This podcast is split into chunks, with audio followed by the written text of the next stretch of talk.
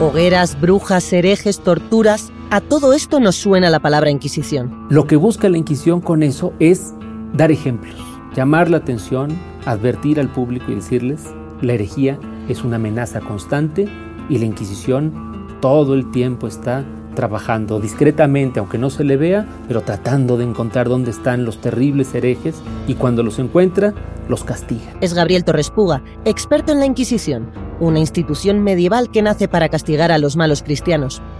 Para la Inquisición, una herejía era una traición a Dios y había que juzgarla como tal. ¿Y cómo eran las penas? En el 16 son frecuentes todavía la pena en la hoguera, reclusión de uno a cinco años en algún convento, o penas mayores como galeras o azotes. En los casi 200 años que duró la Inquisición en la Nueva España, lo que hoy es México, se abrieron 3.000 procesos y apenas 43 reos fueron condenados a la hoguera. A que no se esperaban tan poquitos. ¿Y cómo lo sabemos? Porque el archivo está prácticamente íntegro y Gabriel lo ha estudiado a la perfección. ¿Y un jurista actual puede aprender algo de estudiar estos archivos? Yo creo que sí. Nos permite entonces entender cómo un reo podía ser juzgado, a lo mejor con testigos que decían la verdad, en fin, pero por un delito que hoy ya no consideramos tal. ¿no? Y entonces nos hace reflexionar sobre la justicia en sí. Delitos de hoy en día, en el futuro, no lo serán. Exactamente. ¿no?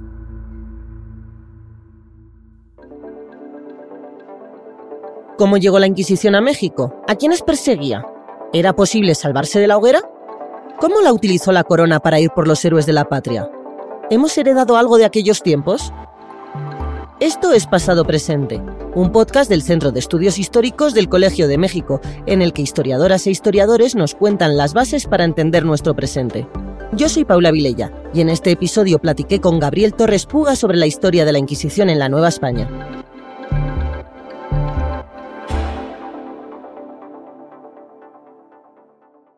Una aclaración.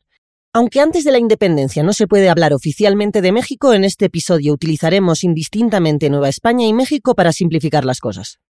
Mi nombre es Gabriel Torres Puga, soy investigador del Centro de Estudios Históricos del Colegio de México y trabajo con documentación inquisitorial sobre temas de inquisición, de justicia, de censura, de opinión pública. He trabajado también con otras fuentes judiciales pero me interesa la historia de la Inquisición y la historia de los sistemas judiciales en el mundo hispánico. ¿Cuáles serían los antecedentes de la Inquisición en México? La Inquisición en México tenemos que entenderla como parte de la Inquisición española. La Inquisición surge en la Edad Media como actividad con la idea de que la Iglesia es la que se debe encargar de juzgar las cuestiones de herejía. La herejía es la desviación del dogma o aquello que se considera una alteración de la religión cristiana o una contaminación de la religión por la llegada de otras religiones. Siempre la Iglesia tuvo miedo siempre jugó con estos miedos a la herejía para fortalecerse y para definir lo que estaba bien y lo que estaba mal.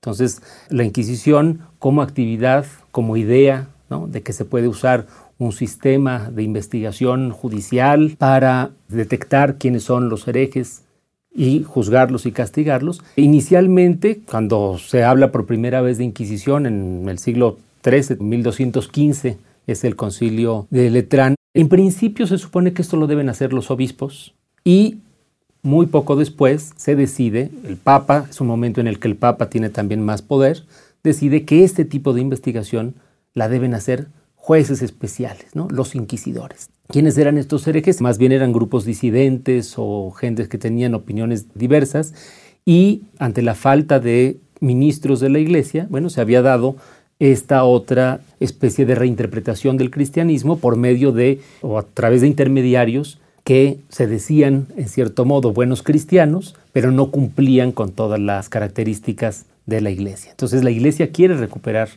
también esas zonas, a devolver esas regiones a la ortodoxia y considera que todos estos mediadores pues son herejes. Entonces va a haber una detección y persecución de estos personajes. Todo esto está enmarcado en una época de guerras, de cruzadas. El propio conde de esa región pues negocia con el papa para que los inquisidores entren, pero al mismo tiempo bueno, es una manera también de hacer política y de evitar ser desplazado por el rey, porque ya desde esta época empieza a surgir la idea de que la religión católica puede ayudar a justificar o a legitimar una corona. Entonces, estos reinos que se dicen cristianos, bueno, deben garantizar que la religión católica sea la única que exista en sus dominios. Esto empieza ya a ser una idea cada vez más apetecida, digamos, por distintos reinos que quieren más poder. ¿no?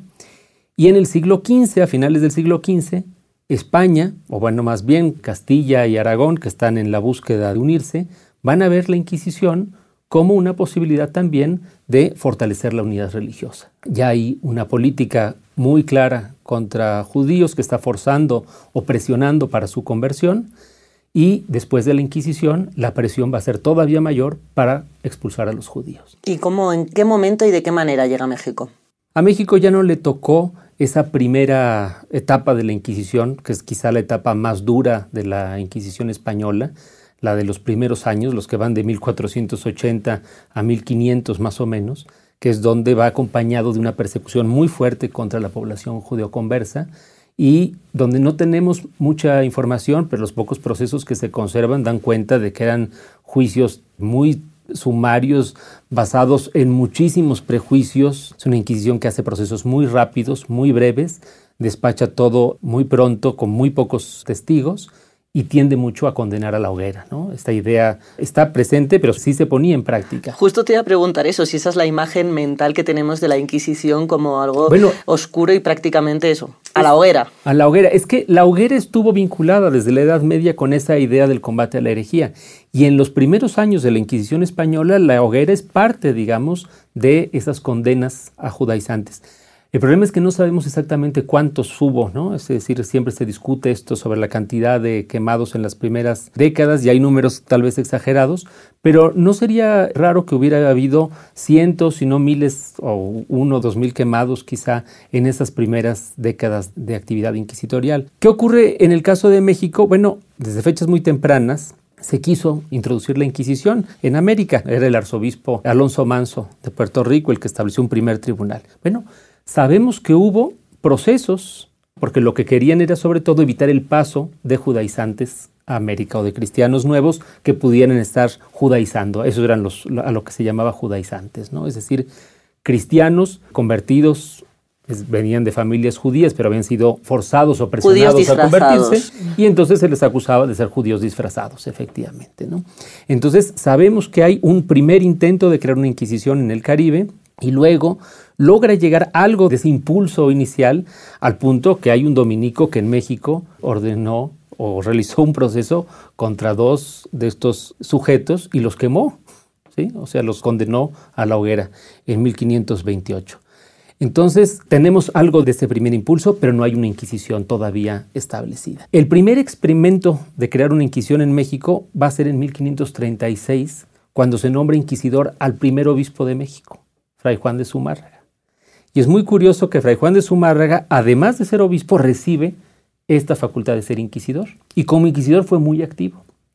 Ya se ha investigado mucho sobre la actividad de Zumárraga y es una de estas ventajas que tenemos los historiadores de la Inquisición en América, bueno, es que se conservan los procesos que realizó. Tanto los procesos que realizó contra españoles, y esto incluía también algunos sospechosos de judíos, pero no era algo que le interesaba particularmente a Zumárraga, como otros por hechicería, adivinaciones, blasfemia, etc.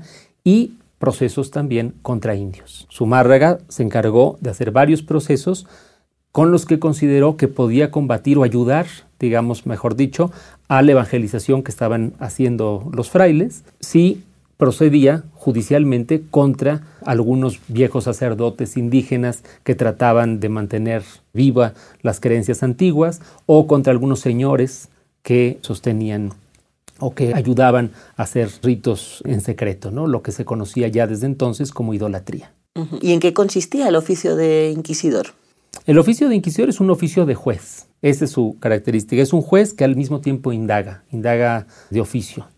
Entonces, lo que hace el inquisidor es tratar de investigar, detectar dónde está, hacer una especie de, hoy diríamos como de inteligencia, es decir, tratar de investigar dónde está el posible delincuente. El fiscal es el que efectivamente considera que hay suficiente información para proceder y el inquisidor interroga a los testigos y al propio acusado El fiscal presenta la acusación y el inquisidor como juez sentencia. En tiempos de Zumárraga es una institución todavía muy precaria, va a durar unos años y finalmente se va a suprimir el tribunal y se va a permitir que sean los obispos los que se encarguen de causas de fe y así va a ser hasta 1571 en que se funda por primera vez ya un tribunal en forma y este tribunal, bueno, va a cuidar, va a recibir ya unas instrucciones. Con presupuesto. Sí, claro, con, presupuesto inicial, con una fundación real, ¿no? Es un tribunal que tiene una fundación real, el rey es el que patrocina la institución y se funda la Inquisición. Siempre había habido instrucciones, pero las instrucciones del cardenal Espinosa, que era el inquisidor general, son muy específicas, ¿no? Te explica exactamente cómo deben hacerse los procesos, cuál es el papel del fiscal, cuál es el papel del juez, cuál es el papel del abogado, cómo debe hacerse el tormento si es el caso, cuántas veces se le debe advertir a un reo para que declare la verdad, cuántos testigos se necesitan para una prueba, cómo deben ser ratificados. Es decir, hay todo un sistema que, digamos, habla de estas instituciones jurídicas que se remiten, claro, al derecho canónico, pero que están creando también un derecho nuevo, ¿no? Un derecho que les permite actuar con reglas. Claro, hay todo un protocolo todo un protocolo y además un protocolo que tiene que ver también con cómo archivar las denuncias, la información, cómo irla guardando para tener un sustento a la hora de proceder contra alguien y luego cómo archivar las causas que se van realizando. ¿Y cómo era este proceso? Empiezan cuando el fiscal revisa las denuncias y considera que puede haber materia para hacer realmente una causa. Si no, esa denuncia puede tener unos eh, caminos muy distintos. Y solamente cuando se decide que hay suficiente materia para proceder, entonces se procede. Eso quiere decir que la Inquisición no procede como si actuara porque un denunciante exige que se le repare un hecho. No está reparando el daño de terceros. La Inquisición actúa cuando quiere actuar. Si no, no hace nada. Si considera que el testigo es insuficiente, que no es tan grave lo que denunció, que no hay suficiente prueba, no va a actuar en ese momento. Va a actuar cuando considera que puede seguir una causa y dar un ejemplo. Y creo que eso es lo que hace que el proceso inquisitorial tenga esas peculiaridades. Entonces, una vez que se decide que se puede proceder, entonces los inquisidores pueden considerar que se amplíe la prueba, ¿no? O sea, que se investiga más, pueden hacer distintos interrogatorios, no directamente, generalmente lo hacen a través de comisarios, y los comisarios van a recabar esta información y cuando hay suficiente información, entonces ya el fiscal puede ordenar o pedir más bien la prisión del reo. Si los inquisidores aceptan, entonces se va a ordenar que el reo sea arrestado y llevado a las cárceles de la Inquisición. Cárceles que tienen la característica de ser secretas, porque se trata de cuidar siempre esa secrecía de los procesos inquisitoriales. Por una parte, para cuidar a los testigos, esa es la justificación eh, directa, pero también porque el proceso mismo requiere, digamos, en esta justificación de la búsqueda de la verdad, que el reo esté excluido de personas que le pueden sugerir o insinuar cómo, por quién o dónde fue denunciado. De esta manera se busca una especie de examen de la conciencia. Es una cuestión muy vinculada con esa idea de la autocensura y de la culpa que debe tener un reo cristiano, ¿no? Un reo que es preso por la Inquisición dentro del mundo católico debería sentirse culpable y confesar. Y eso es lo que los inquisidores buscan generalmente, que el reo se confiese y que diga, que pida misericordia y confiese todo lo que ha hecho. ¿no? Por eso siempre se está buscando desde el principio la confesión del reo, antes que la acusación. Antes que demostrarlo con pruebas, que sea el propio reo el que confiese. Sí, cuando el reo está preso en Inquisición, lo primero que hacen los inquisidores es interrogarlo, pero para que confiese. Es decir, se le da tres audiencias donde se espera que él diga todo. ¿Es ahí donde entra la tortura? Bueno, la tortura psicológica de entrada, porque siempre que el reo termina es amonestado y se le dice que no ha dicho todo, que confiese todo lo que ha dicho, que la Inquisición sabe mucho más, pero que si quiere que actúe con misericordia conviene que diga todo ahora y que es el momento en que puede ser tratado con misericordia, así que por bien de su alma y por reverencia a Dios diga todo. Es decir, hay un lenguaje inquisitorial que favorece esa autoconfesión y ese sentimiento de culpa. En nuestra cabeza siempre unimos Inquisición a torturas muy extremas con mm, la dama de hierro, no, eso no. Eh, cosas muy crueles. ¿Era así la Inquisición en México? En México, en España, creo que más o menos no. en España tampoco. Hay que aclararlo. Es decir, después de esta primera etapa, digamos, donde podríamos hablar de una tortura psicológica si se quiere, pero más bien yo diría que es una presión psicológica muy fuerte donde se busca la confesión. Si el reo resulta que no confiesa todo lo que los inquisidores esperan y consideran que hay pruebas suficientes como para que el reo continúe, se considera la posibilidad de someterlo a tormento. Y el tormento, como en otros tribunales, bueno, es una prueba que todavía se suponía que podía aportar o ayudar a consolidar el proceso y le daba una oportunidad hasta cierto punto al reo de, entre comillas, vencer el tormento, como se decía. Entonces sí existe el tormento y de hecho se usó bastante en el siglo XVI. Hay muchos reos que fueron sometidos a tormento en el XVI, sobre todo en casos de herejía. Ahora, ¿qué era ese tormento? El potro, generalmente, un instrumento que consistía en acostar al reo en una tabla y apretar las extremidades con cuerdas, cada vez más ejerciendo más presión para forzar la confesión. Esa es la idea del tormento. Y si se hace, y yo creo que no hay manera, digamos, de minimizar la gravedad de esa práctica, ¿no? Pero es una práctica que está reglamentada por derecho. Eso sí, con presencia de los propios inquisidores, de un médico, en fin, que están viendo cómo se lleva a cabo el tormento y generalmente los cirujanos también dan cuenta al final de que no haya sufrido nada durante el tormento, ¿no? Claro, esto no lo sabemos. Bueno, más que que no haya sufrido, que siga vivo. Eso por un lado. Y por otro lado, cubrir judicialmente o legalmente a la propia institución, ¿no? Es decir, dejar una constancia de que no sufrió daños por el tormento. Es una constancia legal, ¿no? Es una manera también de justificar que se puede emplear este sistema esos documentos nunca les he dado mucha fe, ¿no? ¿Y cómo eran las penas? Las penas varían mucho dependiendo los delitos y dependiendo también la confesión del reo, muchas circunstancias que pueden funcionar y también la época, ¿no?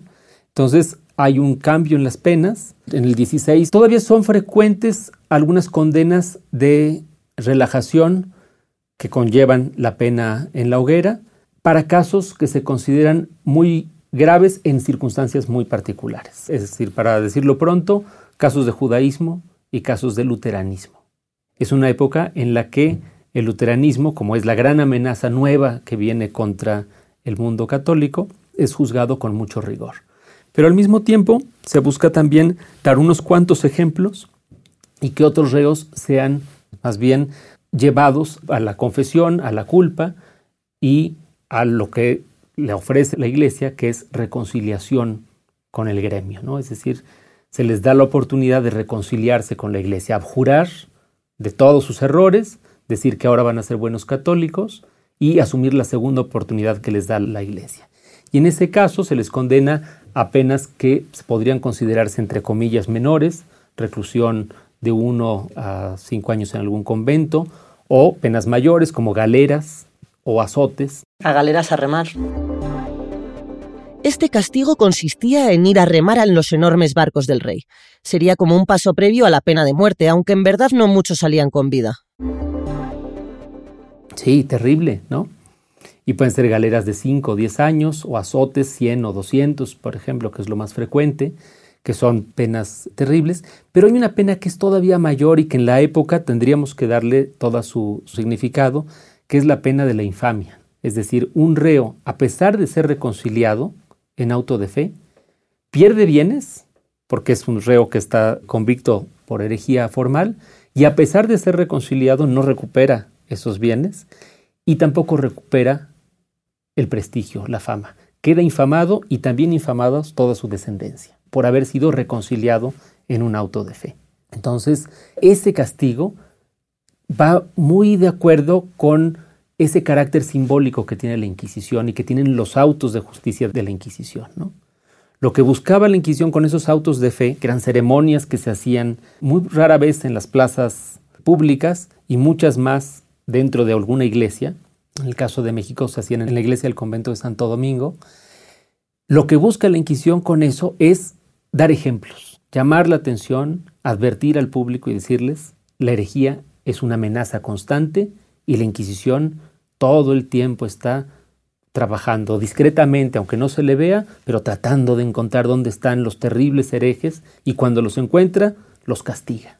no hubo tantas penas de muerte entonces en México. O sea, uno podría morir en galeras, 10 años en galeras, pero condenas a muerte. Una Inquisición que también administra su justicia y está buscando de alguna manera que se le respete y dar una idea de severidad por un lado, pero también de misericordia por otro. Entonces juega con esto, es parte de su discurso o de su lenguaje, si se quiere decir. Entonces el auto de fe cumple esa función. En el auto de fe se presentan los delincuentes de los últimos años, ahí, a la exposición pública. Los más malos son vestidos con unos sanbenitos que muestran que son reos terribles, herejes, ¿no? que han cometido los peores crímenes contra Dios. Los sanbenitos son unas túnicas sin mangas abiertas a los lados que se les colgaban para que todo el mundo identificara que esas personas estaban condenadas por un tribunal de la Inquisición, una forma de distinguirlos y de señalarlos públicamente. Algunas veces también se les ponía un largo gorro en forma de cono.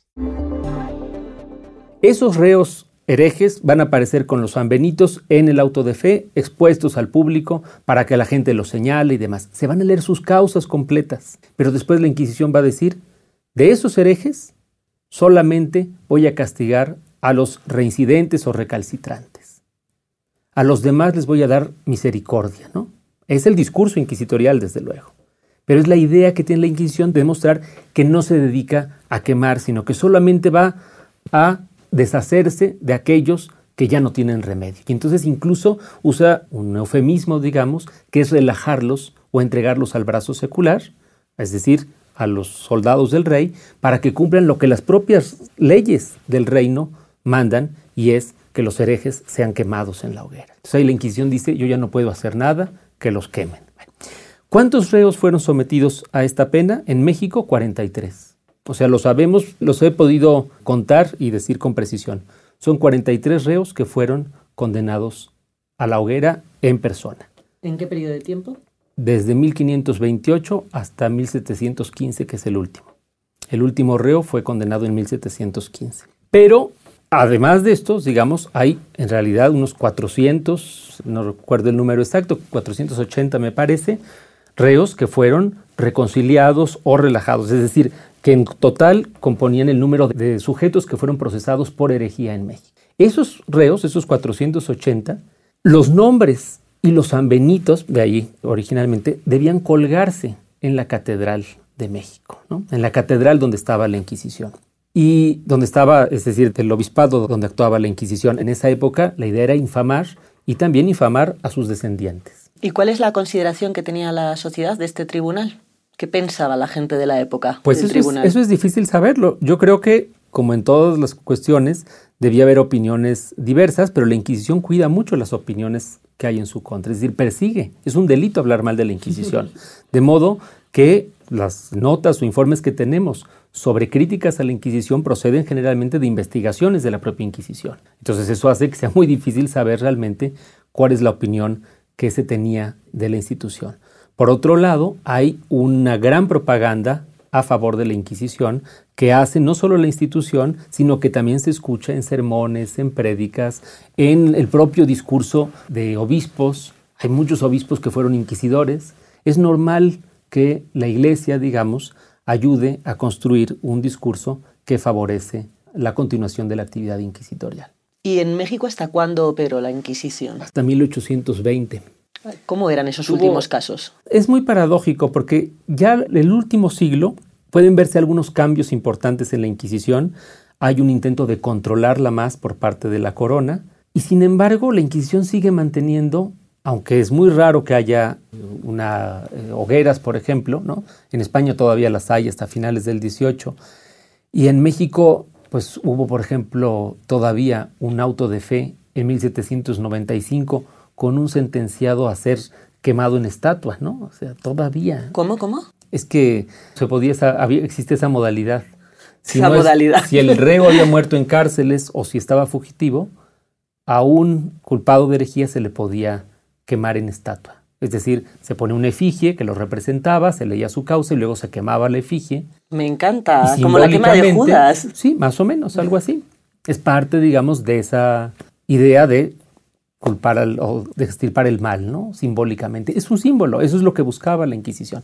Pero es muy raro, ¿eh? es ya casi siempre lo que está tratando de hacer es más bien dar esa idea de la enmienda, ¿no? Eso es lo que buscaban los autos de fe en casi todo el siglo XVIII, hacer pequeñas ceremonias al interior de una iglesia con unos cuantos eh, sujetos que son reconciliados, pero sobre todo lo que está buscando es castigar discretamente, advertir, amenazar y hacer que la sociedad, yo creo que eso es lo que es muy característico de la Inquisición en sus últimos tiempos, hacer que la sociedad sepa que está siendo vigilada para que se autocensure, para que cuide lo que dice y para que ayude a regañar a otros, ¿no? No digas eso, eso no se dice. Puede llegar la Inquisición, ¿sí? Eso es delito de Inquisición. La mayoría de las... Y mientras tanto la Inquisición iba desapareciendo como tribunal.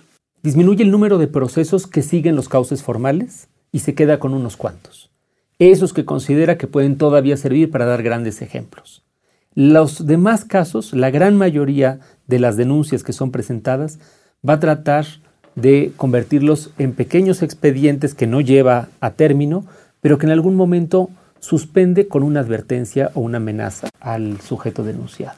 Podríamos pensar que esto es una violación en cierto modo al secreto, pero lo que hace es economizar. Entonces a esta persona que ha sido denunciado por dos o tres, pues lo llamo, le digo que ha sido denunciado, que se cuide y que vigile lo que dice, y con eso la Inquisición considera que está ayudando a un equilibrio social, ¿no?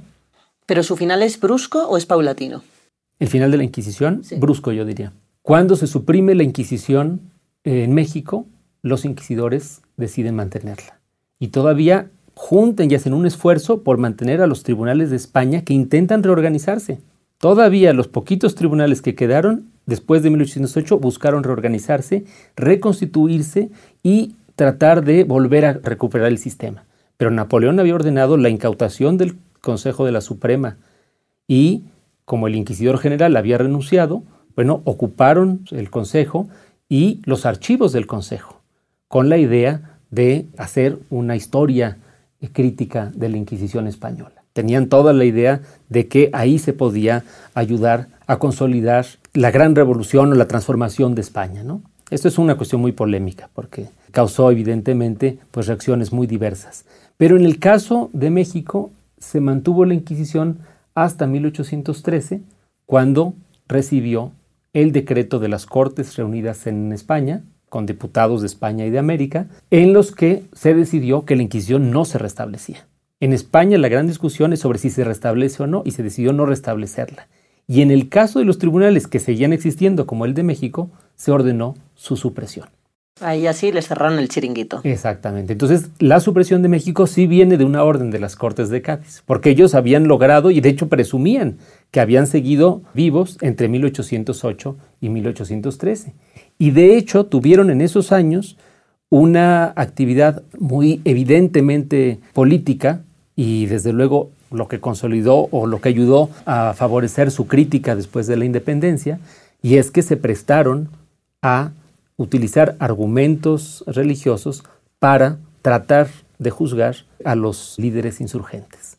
Entonces, en 1810 abrieron una causa contra Miguel Hidalgo, y es muy notable porque Miguel Hidalgo había sido denunciado desde varios años antes y los inquisidores habían suspendido como suspendían muchísimas causas. Bueno, en el caso de Hidalgo dijeron, desempolvamos estas indagatorias que tenemos, le metemos unos elementos que van llegando, interpretamos a nuestro modo las noticias que publican los periódicos y constituimos un caso de herejía. Y a Hidalgo lo acusan de hereje de hereje formal. Entonces es un caso muy curioso que no pueden llevar a cabo, evidentemente, porque ellos supongo que esperaban que Hidalgo se presentara voluntariamente ante la Inquisición, e Hidalgo está al frente de un ejército. Le venía mal. Y lo que hace Hidalgo es responderle por edicto y decir, todo de lo que me acusan es falso. Y tras, publica una contestación a los inquisidores y les demuestra a la Inquisición que no tienen autoridad en aquellos lugares donde Hidalgo está en armas. ¿no? De modo que no hay manera de proceder contra Hidalgo y después la causa misma se cae, o sea, se dan cuenta que no pueden seguir procesando sobre eso y de hecho cuando se juzga a Hidalgo y se le procesa, pues la Inquisición ya no es excluida, digamos, de la posibilidad de hacerle un juicio.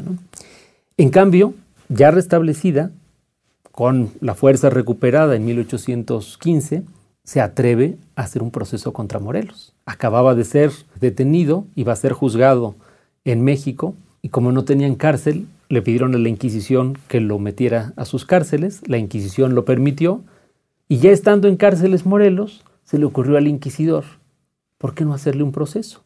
Ya que está aquí. Y hace un proceso de lo más irregular en cinco días, en tres días. Trató de cubrir todas las fórmulas inquisitoriales, pero en breve, para poderlo juzgar. Y al final sentenciarlo mínimamente, digamos, no como hereje, sino como sospechoso, pero con eso le bastaba para hacer un auto de fe y tratar de volverse a presentar ante el público. Pero ya para esos años, eso sí se puede asegurar, los últimos años, la Inquisición está profundamente desprestigiada, porque ya han circulado panfletos, libelos en su contra, desde 1810 más o menos empieza a haber mucha circulación de escritos antiinquisitoriales, y además porque había estado abiertamente participando en contra de la insurgencia. Entonces había un montón de resentimientos, de odios y de situaciones que ponían a la Inquisición en una situación muy difícil para actuar. Y además el gobierno no quiere que la Inquisición se entrometa ya. Prefiere fortalecer sus otros tribunales de guerra y juzgar las causas de otro modo. Y al final, con toda la política de indultos del gobierno virreinal, la Inquisición tampoco puede proceder contra la mayoría de los reos que tenía investigados. Así que los últimos años, ya los últimos últimos de la Inquisición, sí son muy malos, ¿no? digamos, de muy mala actividad, muy decadentes. Ahí sí se podría hablar de una decadencia terrible de los últimos años. ¿Y hay algo en el sistema de justicia actual que herede de tantos siglos de proceso inquisitorial? de sus procesos o de sus figuras. Si se les estudia desde una mirada interesada en los fenómenos judiciales, los procesos de Inquisición tienen problemas, características y las dificultades que tienen otros procesos judiciales. Y es muy interesante para reflexionar sobre el actuar de la justicia hoy en día, revisar expedientes antiguos y ver cómo las intrigas, los problemas de jurisdicción, los intereses políticos, las cuestiones, todo eso está metido siempre en cualquier expediente judicial que uno revisa. Si romper un poco esa idea de la administración de justicia como si efectivamente alguna vez hubiera estado libre de muchos otros intereses o componentes. Es una cuestión muy complicada. ¿Y un jurista actual puede aprender algo de estudiar estos archivos? Yo creo que sí. Sí, yo creo que es importante ver el juego es decir, no solo imaginarse cómo funcionaba la administración de justicia, ¿no? O cómo funcionaban los tribunales a partir de sus reglamentos, sino ver en la práctica las complicaciones que conllevan el problema eterno de la cuestión de la verdad en los procesos judiciales, la cantidad de miradas que pueden estar en torno a un expediente y quizá lo que ofrecen los expedientes inquisitoriales, que es una ventaja, es que como hoy no compartimos esa idea de que lo que antes se consideraba delito lo fuera, es decir, hoy no consideramos que un delito de fe sea un delito, nos permite entonces entender cómo un reo podía ser juzgado, a lo mejor con testigos que decían la verdad, en fin, pero por un delito que hoy ya no consideramos tal, ¿no? Y entonces nos hace reflexionar sobre la justicia en sí, ¿no? Sobre qué cosa. Sí, sobre qué delitos de hoy en día en el futuro no lo serán. Exactamente, ¿no? y al mismo tiempo nos hace ver también la complejidad de otros delitos que pueden estar conexos, cosas que hoy nos podrían parecer delictivas, no lo eran en aquella época. Y entonces, al contrario, vemos cómo se puede ejercer el tormento y que eso no es algo que esté penado, sino que es parte del procedimiento, o podemos ver que hay cosas que hoy nos llamarían la atención y que en su época pues no les importan, ¿no? como a lo mejor una cuestión de abuso sexual, por ejemplo. Y aunque, por ejemplo, hay muchos casos de solicitación, que eso no lo conté, pero hay muchos casos de mm, frailes o curas solicitantes, que es decir, lo que la Inquisición persigue en esos casos es la infracción del sacramento de la penitencia. Es decir, está persiguiendo a los frailes o sacerdotes que abusan del confesionario para solicitar favores sexuales a mujeres y a veces a hombres, pero está tratando de penar la ofensa a Dios, no a la mujer, a Dios. Y en ese sentido a veces considera que la mujer puede ser tan culpable como el confesor.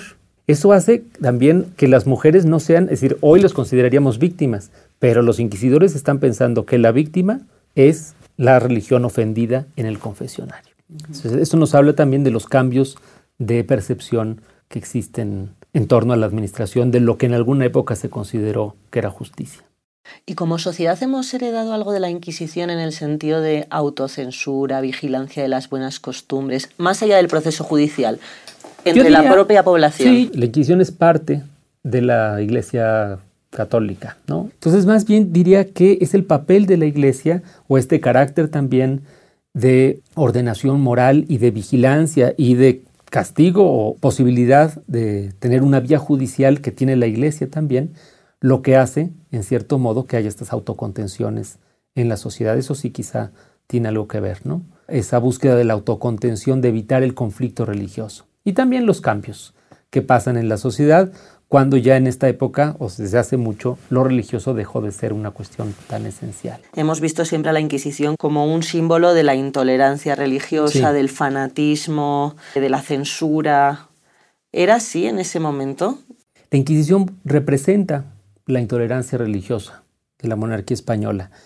Eso no quiere decir que otros reinos o países no hayan sido también intolerantes en términos religiosos. ¿Y otras religiones? ¿Cómo también? Pero la Inquisición española sí cumplía ese papel, sí cumplía el papel de recordar la importancia de mantener la unidad religiosa y de recordar que estaba prohibida la existencia de otra religión en España y que se perseguía la disidencia religiosa. Ese principio de unidad de la fe lo recordaba continuamente la Inquisición. Por eso hacía los autos de fe, por eso hacía sus juicios y por eso también censuraba libros. Es decir, revisaba una vez que los libros ya estaban en circulación, podían ser denunciados si contenían algo que la Inquisición consideraba que era contrario a la fe o a la doctrina católica. Entonces, en ese sentido, la Inquisición sí ejerce una vigilancia continua sobre la sociedad y es un recordatorio simbólico de la intolerancia religiosa. ¿Otras religiones tenían instituciones similares a la Inquisición? Sí, sí las hay, pero tienen características distintas, a veces duran menos tiempo, no son tan sistemáticas. Pero, por ejemplo, lo que te podría decir es que Francia, por ponerte un ejemplo cercano, Francia, que era otro país católico, tuvo durante mucho tiempo tolerancia religiosa después de las guerras de religión con el edicto de Nantes, y a partir de ahí ¿no? hay una cierta tolerancia a la práctica del calvinismo en ciertos lugares de Francia. Y eso no quiere decir que el calvinismo pudiera ser ejercido en toda Francia. ¿no? Hay prohibiciones muy específicas y además la Iglesia Católica sigue siendo evidentemente la Iglesia del Estado y privilegiada. Entonces los obispos tienen facultades para juzgar. Y además de los obispos, los parlamentos en los que intervienen también obispos, los parlamentos franceses, tienen atribuciones para juzgar también casos de blasfemia y de herejía. No conocemos a lo mejor tanto sobre esa actividad, pero sabemos que sí se hacía en ciertos momentos y que hubo casos también de reos que estaban incluso en la Bastilla, por ejemplo, todavía en el siglo XVIII, acusados por cuestiones que tenían que ver, que estaban relacionadas con delitos de fe. Entonces, no es exclusivo de la Inquisición, lo que sí es característico de la Inquisición es todo el sistema, toda la parafernalia que rodeó a la institución, y ese armado judicial y legal que le permitió actuar, insisto, no solo en el mundo hispánico, también en Portugal y también en Roma, porque Roma fue creando un sistema también parecido, a semejanza de España y Portugal, que buscaba también ejercer autoridad sobre Italia y otros puntos, y hasta cierto punto también buscó en algunos momentos conectar a las inquisiciones, algo que nunca consiguió del todo.